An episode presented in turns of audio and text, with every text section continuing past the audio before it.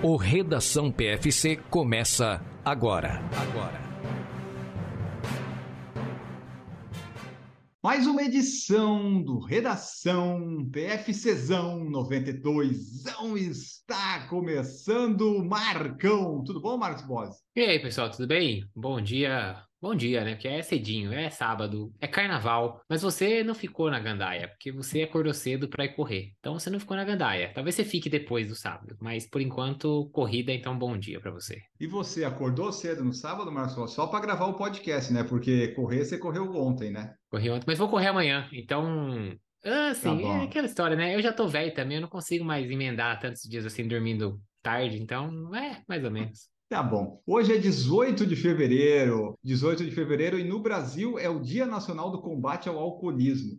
Não vai dar muito certo nesse, nesse fim de semana aí, nesses próximos dias, acho que deu uma complicada. Caiu num dia ruim, eu acho, esse ano, hein? Esse, a data não casou, não ornou muito bem, como o pessoal fala. É, vamos ver se vão conseguir fazer alguma coisa. E também no dia de hoje, antes de falar para vocês de todos os nossos cupons, lembrar que teve a construção do Arco do Triunfo de Paris. Foi lá na, em 18 de fevereiro de 1806 que começou a ser construído. Foi construído pelo, pelo Napoleão para comemorar as vitórias militares mas só foi inaugurado em 1836. O Napoleão já tinha morrido faz tempo, perdido a guerra, e eles estavam construindo, construindo, construindo. E em 1836 inauguraram o Arco do Triunfo. E em 18 de fevereiro de 1930, Plutão foi descoberto. Mas em 2006 ele foi rebaixado, né? Ele, ele foi classificado como um planeta não, porque ele já não atendia às três condições que precisava para ser um planeta. Então, Plutão se foi. Era um planeta e já não é mais. E por fim, lembrar vocês do cupom PFC10 para todas as etapas da Track Field dá 10% de desconto. Por falar em correr 20 na Live Run XP, a qual Marcos Boas participou e vai falar daqui a pouquinho, porque ele gostou bastante da prova. Ele não era obrigado a gostar da prova, mas ele gostou. Você também pode usar o cupom PFC para se inscrever com 10% na Maratona de Floripa e o cupom ENIO10 para se inscrever na Floripa Airport Night Run. E lembrar também vocês que tem o PFC em tênis, que está saindo toda sexta-feira, e da série do Marcos, lá o Partiu Boston. Você pode acompanhar tudo no YouTube e quase tudo no podcast também. Vamos para as notícias. Neste domingo agora, amanhã cedinho, quatro e meia da manhã, acontece a Maratona de Sevilha, uma maratona muito rápida lá na Espanha, que o pessoal vai louco para buscar os índices para o Mundial. E vai ter live do Por Falar em Correr. Eu estarei ao vivo aqui a partir das 4h15, desta vez em carreira solo, porque Marcos estará de férias na de feriado, né? Aproveitando o feriado de carnaval. Mas é uma prova que muitos brasileiros, muitos corredores, né, Marcos, estão indo com expectativa de bons tempos. Exatamente, Maratona de Sevilha, é, também não roda as maratonas espanholas muito rápidas e planas. Acontece nesse próximo final de semana. Os corredores vão falar em busca pelo menos de um RP, quem sabe até de um recorde do percurso. E a gente pode dizer que a prova também está recheada de brasileiros, né? Nós temos cinco brasileiros correndo na elite. Tem o Paulo Roberto de Almeida Paula, o nosso querido Paulo Paula, sem papas na língua, como a gente já viu aqui. Tem também o Justino Pedro da Silva, que o ano passado quase ele veio naquela prova bem ali, quem sabe até para beliscar um índice olímpico. Vamos ver se ele consegue alguma coisa agora em Sevilha. O Paulo de Almeida Paula, que ano passado também estava ali no reloginho, vocês lembram? A gente estava acompanhando a prova prova, né? Quase conseguiu também. Deve tentar novamente aí o índice olímpico. Tem também o Edson Amaro, o Joilson Bernardo e a Mirella Saturnino. Esses últimos atletas aí, todos lá da APA da Petrolina, de Petrolina, Pernambuco. Então, vocês lembram, já ganharam Maratona do Rio, tiveram bons resultados em algumas corridas fora do Brasil também. Vão estar todos lá ao lado do Paulo Paulo, que corre pelo São Paulo Futebol Clube. Talvez seja a maior felicidade do São Paulo por enquanto, é o Paulo Paulo, porque o time de futebol tá uma desgraça. Ó, a Maratona de Sevilha, ela espera reunir 12 mil participantes, vai ter largada a partir das quatro e meia aqui de Brasília, como eu falei. E o percurso passa por lugares emblemáticos da cidade, como a Plaza de Espanha, a Torre del Oro, a Giralda, o Parque de Maria Luisa e La Mastreança. É, Sevilha gosta também, Marcos, de falar que ela é a maratona mais barata dentre as maratonas da Europa. No site tem um comparativo e mostra lá que o preço mínimo dela é 59 euros e o máximo 69, diferente de outras maratonas como Paris, Roma, Viena, Praga. Então ela gosta de se colocar como a maratona mais acessível no valor. Interessante. Realmente, vai, o preço mínimo ali 60 euros, né, 59, 300 reais É, não é um absurdo, não. E esse ano aqui, ó, eles esperam que talvez, de repente, caia um recorde da prova, que é 2,443 no masculino e 2,1852 no feminino. Mas vou te falar, Marcos, que, assim, o pessoal está indo para buscar o índice, mas esses corredores que estão aqui, olha, só o Stanley Bivolt lá que está indo, que tem um 2,351 em Londres em 16, mas não é assim um pessoal com grandes nomes e tempos, né? Acho que a gente vai ver mais pela, pelos brasileiros para ver se eles conseguem o índice. É, eu também acho que o destaque aí para a gente fica por conta dos brasileiros buscando o índice, porque é isso, né? O corredor no masculino mais rápido tem 2,0351, mas foi lá em 2016 também, né? Já tá quase caducado já esse recorde dele também. Depois 2 horas e 4,46 pro Mekuante Ionil Gebre da Etiópia, também em 2020, também já não é tão recente assim. Primeiro que tem algum tempo mais recente, que é o Beswell Chumba 2022, 2 horas 6,14. E no feminino, o melhor dos tempos é da etíope Sintaehu Tilahun Getahun, com 2,22,19, quase 4 é. minutos, aí 3 minutos e um tanto acima do recorde do percurso. Então, assim, a gente pode ser surpreendido? Claro, a gente sempre pode ser surpreendido. Ano passado a gente viu várias surpresas nas provas que a gente acompanhou. Mas, é, acho que o destaque mesmo para os brasileiros e para quem for acompanhar a live aqui no Por Falar em Correr, que eu não vou estar, né? Mas quem for acompanhar com o Enio Augusto vai estar de olho nos brasileiros, torcendo bastante pelo Paulo Paula, que quase conseguiu o índice ano passado e vai para mais uma tentativa. Exato. E é a, no momento que a gente está gravando ainda a, não se tem exatamente onde vai passar o link, mas em 2022 foi no YouTube Free Worldwide, né? Então dava para todo mundo acompanhar pelo YouTube lá de um canal espanhol da prova. Vamos ver como é que vai ser domingo, mas de qualquer forma eu estarei aqui, com imagens ou sem imagens, estaremos na live. E falando em live, eu já vou aproveitar esse link, falando em live, como é que foi o circuito Live Run XP em Campinas, Marcos Boss? Marcos Boss esteve lá, tem vídeo no canal já disso, foi lá fazer seu treino. Conta para nós aí o que, que você achou. Você teve bastante, né, bastante fãs te abordando também. Olha, eu acho que melhor que a prova, só esse link que você fez aí, que vai fazer a live com a Live Run XP. Olha, tá, parabéns aí, né? Se eu tenho que deixar um comentário aqui. Improvisa, mas, improvisa. Tirando esse gancho espetacular que você acabou de fazer entre essas notícias, tem que dizer que a prova foi muito legal, uma prova muito boa. Olha, eu vou dizer que eu tô gostando bastante dessas provas, esses circuitos de corrida das lojas de roupa. Esse uhum. Live Run XP foi muito bom também, assim como a gente já teve exemplos de boas provas do track, da Track and Field, esse da Live Run não deixou nada a desejar. Então, na, no, eu fui, cheguei lá em Campinas no sábado para tirar o kit. Para quem quiser ver com todos os detalhes, vai lá no vídeo do Partiu Boston, uhum. que segunda-feira. Mas a retirada foi direto na loja da Live, no Shopping Guatemi. Tudo tranquilo, sem filas. Pegamos lá o kit, o kit muito bom. A prova tá com parcerias muito boas, então tinha barrinha da Bold, tinha meia da Live sintética, né? Não aquelas meias de algodão porcaria camiseta legal também. Depois, no dia da prova, no domingo de manhã, cheguei lá, praça, um lugar espaçoso, um lugar bom, cabia todo mundo, muita assessoria de corrida, vários parceiros, Starbucks, tinha café de cápsula pra gente tomar lá. Eu repeti, Olha. fiz meu segundo café aquele dia, né? já tinha tomado um no hotel. Tomei um segundo lá, cafezinho da Starbucks, muito bom. E a prova muito bem organizada, a hidratação boa, água gelada, aquelas bacias estavam lotadas de gelo, água enfiada lá no gelo, staff em todas as esquinas, sinalização legal. Gostei muito mesmo do circuito. Vou te dizer que se depois da maratona de Boston eu tiver ainda com aquele ânimo que eu falei no começo do ano de buscar uma meia maratona abaixo de 4 minutos o quilômetro, a Live Run XP de Floripa, que acontece em julho, está entre as possibilidades de uma meia maratona para eu tentar isso daí. E tem é... duas em São Paulo também, né? Que é aí pertinho. Tem, mas é, mas não vai bater data para mim. Não, não ah, para isso, pelo menos, entendeu? Uma, uma das de São Paulo é quando a gente estiver em Boston. A outra é tem até 16 quilômetros, não tem o 21. Entendi. Então talvez Floripa seja uma possibilidade. Veremos, veremos. Gostei bastante, a prova foi legal. Teve o segmentinho do Strava, que ainda não ah, saiu é, o resultado. Estou aguardando. É, tem uma parte lá, um segmento do Strava durante a prova. Tava bem Mas era visível? Um... O pessoal sabia onde é que é? Muito. Tinha um... Primeiro que eles avisaram durante a semana toda, você conseguia entrar no Strava e ver onde era o segmento. E segundo que na hora da prova tinha um pórtico gigante inflável do Strava no começo e no final do segmento. Então, só não sabia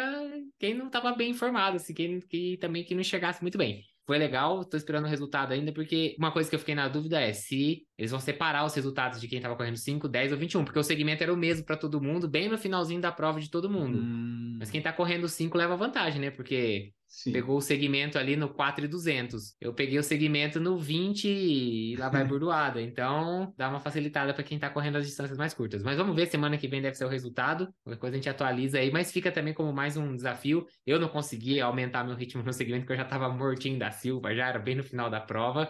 Ainda era uma, um falso plano de subida, assim. Então, foi o que dava para fazer ali, era, foi segurar o ritmo e continuar. Mas muito legal a prova. Quem quiser participar, que vai procurando. E é legal que ela tinha nessa aqui 5, 10, 21 e tem etapas que tem 4, 8, 16. Tem umas etapas também que tem 12 quilômetros. Então, assim, tem etapa com todas as distâncias. E não esquece, por falar em correr, 2, 0 no cupom de desconto, ganha 20% de desconto. É, e só para trazer para o pessoal, a próxima etapa é em Joinville, dia 26 de fevereiro, com 16, 8 e 4 quilômetros.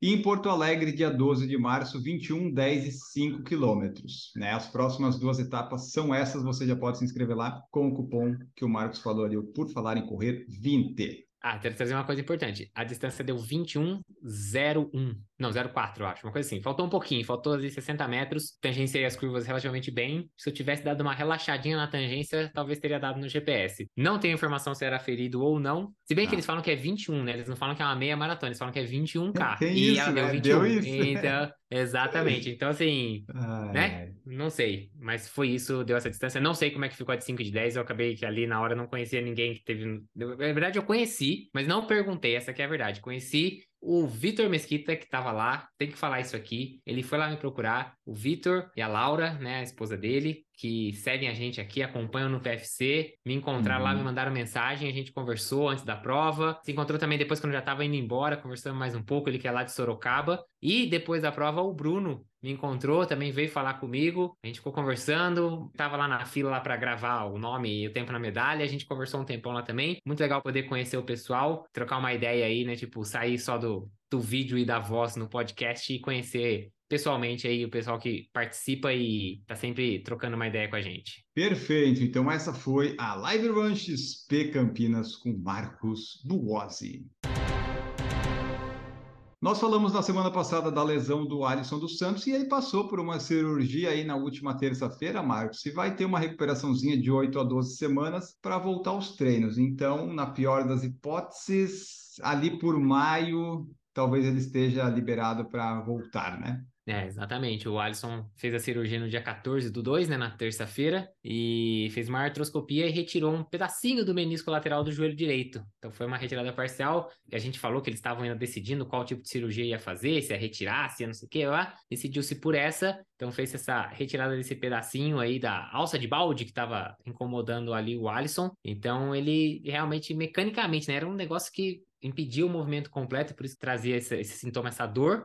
Ele tirou aquele pedacinho que estava ali sobrando, vamos dizer assim, estava ali fora do lugar. E agora é esperar cicatrizar, cicatrizar os pontos também, porque é a artroscopia, né? Faz aqueles cortinhos no joelho e tudo mais. E aí ele vai poder já retomar as atividades de ganho de força. E esperamos que a gente uhum. consiga ver o Alisson voltar aí na sua velha forma o quanto antes. Quem sabe até para chegar bem no Mundial ainda esse ano lá em Budapeste. Verdade, vamos torcer, né? Que essa lesão dele, né, impediu o movimento. Então, por exemplo, é diferente da minha, porque a minha não impede o movimento. A dele, quando ele estava alongando, ele sentiu travar e o joelho já não não mexia mais, não respondia, né? Então era caso cirúrgico, atleta de elite. Mas você vê como é que o alto nível é, né, Marcos? 22 anos, já está aí operando o menisco, porque é o tempo todo, né? Correndo, fazendo força, impacto, aquela coisa toda. Mas é bom que é jovem também, em teoria, recupera mais rápido. Vamos Sim, ver. É verdade. Vamos então aqui a torcer para o Alisson dos Santos voltar, voltar à sua melhor forma no Mundial. Boa recuperação para ele. Falando em voltar, hoje é o Redação dos Links. Os brasileiros não vão voltar da Austrália.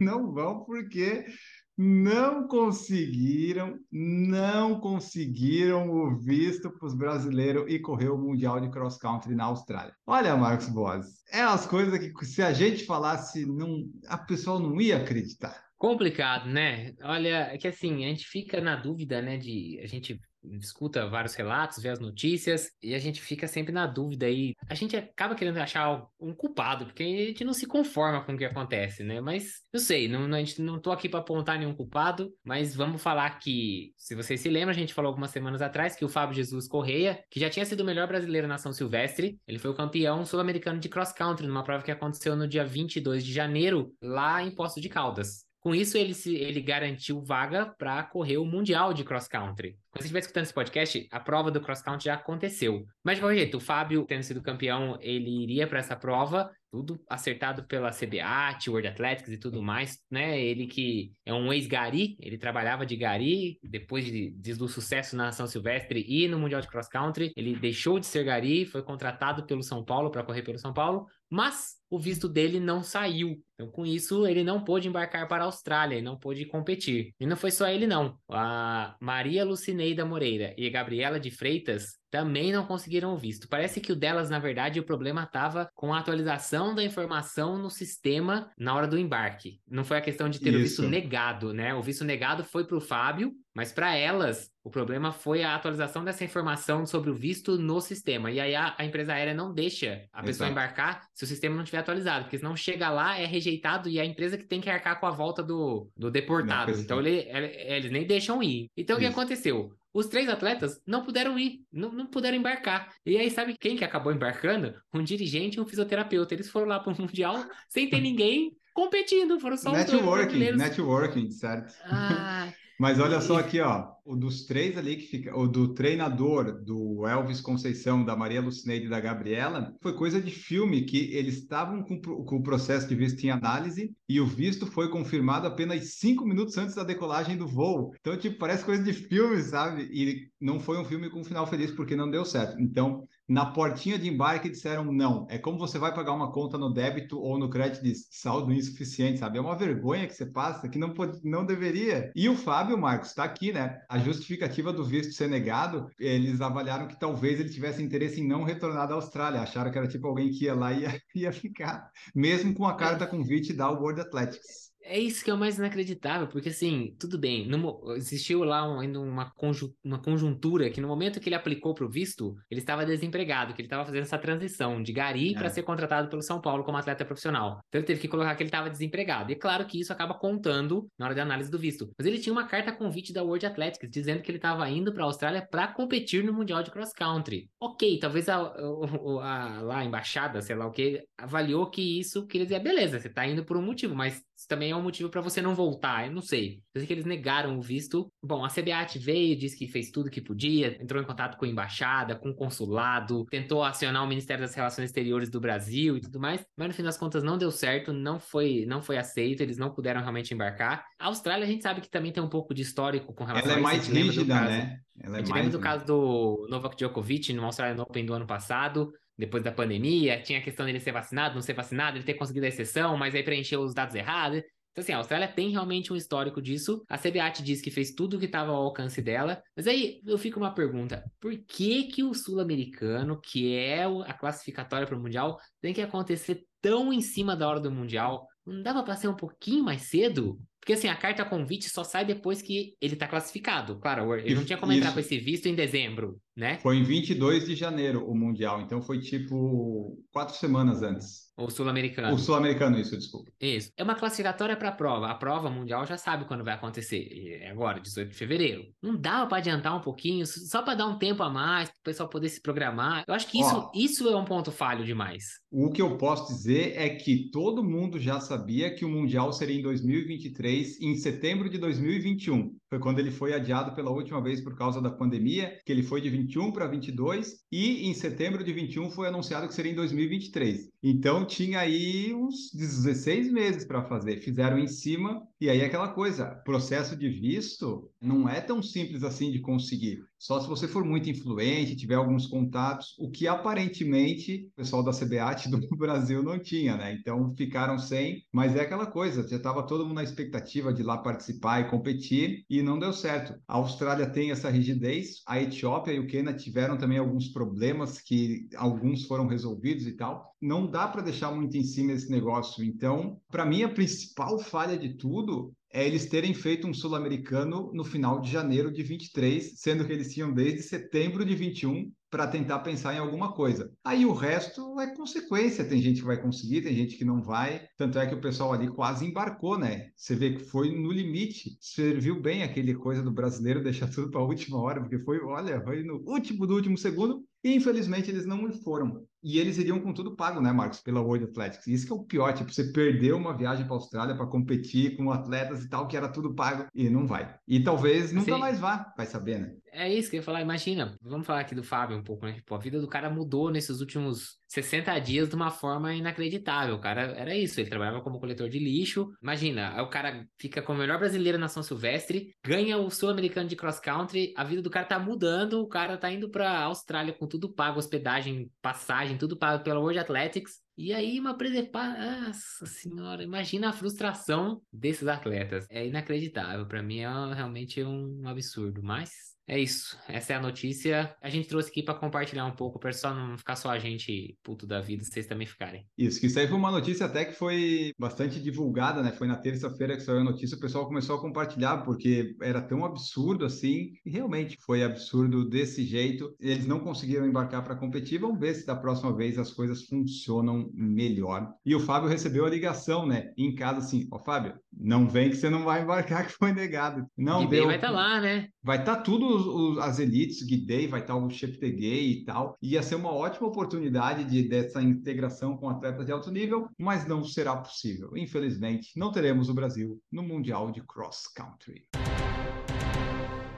Não teremos brasileiros no cross country no mundial, mas tivemos familiares vencendo a maratona de Dubai no último fim de semana, Marcos Boss. O irmão do Tamiratola, atual campeão mundial, e a esposa dele venceram a prova, um na masculina, o outro na feminina. Olha só que coisa legal. Olha isso, que loucura, hein? Então, ele que é o irmão mais novo do Tamer Atola, é o Abdiz Atola, conquistou o primeiro lugar na corrida masculina com 2 horas 5 e 42. Já sua esposa, Deira Dida, correu para a coroa feminina com 2:21:11. Suas vitórias em Dubai são as primeiras em maratona, tanto dele quanto dela. Foi, foi o maior destaque de Dubai, que pretendia ter tempos rápidos, mas não foram assim tão rápidos. Fica aí a, estreia né, do irmão do Tamiratola, que foi uma boa estreia vencendo, e também da esposa dele. Vou te dizer que um filho do Tamiratola com a Deradida pode ser um, um etíope bem rápido, se a genética que... trabalhar bem. Então é isso, essa foi a Maratona do Dubai com maior destaque porque foi uma vitória que ficou em família. E vamos aguardar o filho, o filho desses corredores que devem ser, deve ser rápido o negócio aí, deve ser rápido. Reforçando para vocês que a inscrição para a Maratona de Nova York vai até quarta-feira, dia 22 de fevereiro. Eu ainda não fiz a minha, então eu ah, tenho não, que fazer. Tá de sacanagem. Não, não, não, não. Você está de sacanagem comigo ainda. Não é possível. Eu estava resolvendo o cartão, lembra? O cartão, eu estava mudando ele para compras internacionais, que eu não estava muito confiante que ele ia funcionar, mas quando esse podcast sair, provavelmente eu já terei feito. Enfim, não percam até dia 22 de fevereiro, sorteio dia 1 de março. O Marcos Boss já fez a dele, 295 dólares, né, Marcos? Uhum.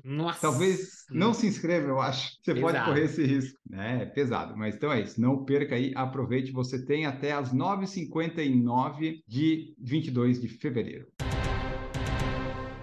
A ASICS está iniciando o processo seletivo para novos frontrunners. As inscrições para aqueles que queiram se juntar à equipe ASICS Frontrunner, comunidade global de corredores da marca, já estão abertas e podem ser feitas pelo site do projeto até dia 5 de março. Então, Marcos Bosi, para você se candidatar, você compartilha uma foto, um vídeo depois de se exercitar falando como se sente ao se movimentar com o ASICS. Você pode ter a oportunidade aí, de repente, de se tornar um frontrunner da ASICS? Já coloquei aqui na minha agenda, já vou me inscrever, quem sabe dá certo. E aí seria um participante do podcast por Falar Correr, Frontrunner ASICS. Eu não vou mais poder fazer por falar em tênis e falar mal de tênis da ASICS ou bem ah. dos tênis das outras marcas. Então, ah, então tomara que você não aí, seja selecionado. Isso que eu ia falar, aí você vai perder um, você vai perder um pouco de conteúdo aí, que eu não vou mais poder usar tênis de outra marca, né? Então não vai mais ter, ah. só quando tiver coisa da ASICS. Aí você me chama, a gente fala. Ah, tomara que você não seja selecionado então. Pessoal, vão lá se inscrever e façam uma coisa melhor que a do Marcos.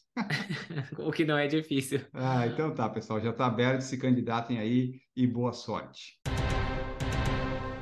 130 corredores fizeram 5 quilômetros em menos de 15 minutos lá na Irlanda do Norte, Marcos Boas. A prova tinha que ter menos de 5 quilômetros, não pode? Quando eu vi essa notícia, eu fiquei abismado, porque como que pode, né? Bom, essa prova é o armar 5 quilômetros, ela se promove como uma das coisas mais rápidas do mundo. E assim, Faz depois sentido. que a gente vê o que é que acontece, realmente é, é bem verdade. Então, desde 2020 a prova não estava ocorrendo, esse ano voltou a ocorrer, e agora esse ano aí 130 corredores conseguiram fazer os 5K para baixo dos 15 minutos, como você falou. O vencedor foi Henry McLucky, ele é da Inglaterra, ele registrou um tempo, Sortudo. foi o recorde do percurso, 13 e 37, tá? Só para você ter uma ideia. Aí tiveram 17 homens que conseguiram correr em menos de 14 minutos. Então, olha isso, 17 concluintes abaixo dos 14 minutos. E assim, o percurso é muito rápido, né? São cinco voltas num parque, e aonde os 5 km tem menos de 10 metros de ganho de elevação. Então é extremamente plano, muito, muito plano. Faz essa volta no essas cinco voltas no circuito, então o trajeto já é muito rápido. Mas além disso, é uma prova que você tem que ter tempo para se classificar, não é qualquer um que consegue lá se inscrever. Você tem que ter, no máximo, 16 minutos nos 5 km. Então, tá explicado por que que a Ah. galera é tão rápida Não, mas aí é prova. fácil de fazer, é só você, é que nem no Mundial de Atletismo, só pode isso se você tem tanto tempo, lógico que é a prova mais rápida. Então é isso, eles segregam os corredores, é por Uhum, isso. Mas, mas vai o Bom, pessoal rápido, né? Mas vai o pessoal Mas rápido. deu certo. Se pegar, teve um ou outro corredor só que ficou acima dos 16 minutos. Deve ser aquele cara que fez a menos de 16, aí se machucou, alguma coisa assim, tá voltando e tal, e aí não conseguiu mais fazer ao mesmo tempo. Mas são pouquíssimos. Parece que o último colocado fez abaixo de 17, tá? Só pra vocês terem uma ideia. Então, Que vocês absurdo. imaginam. Olha o naipe da Não. prova. Então aí fica a dica, se você corre abaixo de 16, você pode tentar a sorte lá na Irlanda.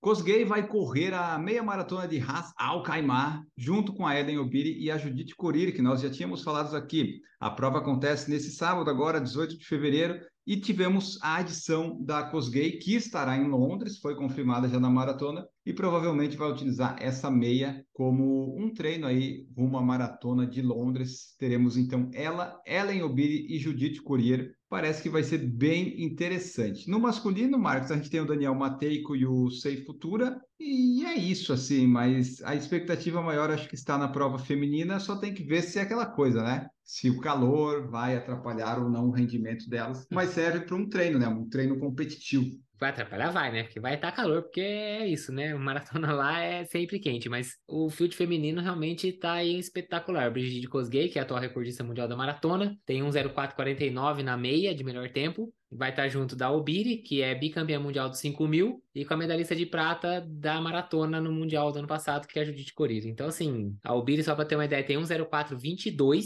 como melhor tempo. Aí eu realmente concordo com você. A feminina vai ser um espetáculo aí, tem tudo para ser uma belíssima de uma prova. Que acontece agora, no dia 18 de fevereiro de 2023. Então, hoje. É, exatamente. Tomara que seja uma boa prova. Semana que vem a gente traz os resultados. E por fim, a última notícia, Marcos, é que em Tóquio, dia 5 de março, mais de 3 mil concluintes vão ter completado a sua jornada das seis estrelas da Mandala. E isso vai ser um recorde do Guinness. Porque ficou tanto tempo represado esse negócio da pandemia que eu acredito que o pessoal foi fazendo todas as outras majors, né? Aí foi lá, abriu Tóquio em 2023, vamos todo mundo. E então vai ser a maior prova que tem o maior número de concluintes que vão conseguir a Six Star, vai ser essa de Tóquio. E eu acho difícil alguma bater daqui para frente, que agora voltou uma normalidade, né? Gente pra caramba, pra- vão ter que fabricar aquela mandala, hein? Pelo amor de Deus, 3 mil, mais 3 mil participantes estão aí para receber essa a, a última da- das medalhas e com certeza também a mandala. Eles falam, não dão um número exato, porque, claro, sempre pode ter um corredor que acaba não indo na última hora ou não completa a prova por algum motivo assim. Mas, dando tudo certo aí, é o esperado é que vai ser, a- obviamente, a primeira vez, né, que o programa lá, o Six Stars, vai ultrapassar 10 mil pessoas com as mandalas. Então, só para você ter uma ideia de como 3 mil é uma quantidade substancial e realmente muito maior e que provavelmente nunca mais vai acontecer, ou atualmente a prova em que mais tiveram concluintes que pegaram a sua sexta medalha da- das Majors foi Maratona de Tóquio em 2019, com 732 concluintes. Então, nós estamos Sempre falando top. aí de mais de quatro vezes essa quantidade de pessoas pegando a, a, a última das medalhas das Majors. Imagina, se vai passar dos 10 mil, a gente tá falando que a gente tá aí em 7 mil e alguma coisa. Praticamente quase 50% vai aumentar. Então, realmente é muita gente. Como o Enio falou, a galera foi conseguindo completar as outras Majors, porque Tóquio além de não ter tido a edição de 2020 como a grande maioria das provas, 2021 e 22 ela não foi aberta ao público, né? Então aí aconteceu de represar e agora aí tem 3 mil pessoas para pegar a sua última medalha. Exatamente. Para ver, sempre Tóquio vai ser a maior, né? Porque o pessoal demora para ir para Tóquio, é mais caro e tal coisa. E para terminar, só trazer aqui que eles vão ganhar, ah, os corredores têm chance de ganhar três medalhas: a medalha da Maratona de Tóquio, da Six Star e da medalha do Guinness que vai estar lá. Então, você que estará em Tóquio pode trazer três medalhas para casa. Levando em conta quanto tempo o Guinness leva para homologar o recorde, você vai pegar essa medalha só em 2045. E agora nós vamos embora, Marcos Boas, e tchau para você, bom carnaval, bom fim de semana, bom feriado e voltamos no próximo. Valeu, pessoal, obrigado, ah, um bom carnaval, juízo, não deixem de correr pelo menos um pouquinho, se mantenham em movimento e a gente se vê no próximo episódio. Valeu! Voltamos no próximo Redação PFC, bons treinos, boas corridas, bom carnaval e tchau! Produção por Falar em Correr, podcast multimídia.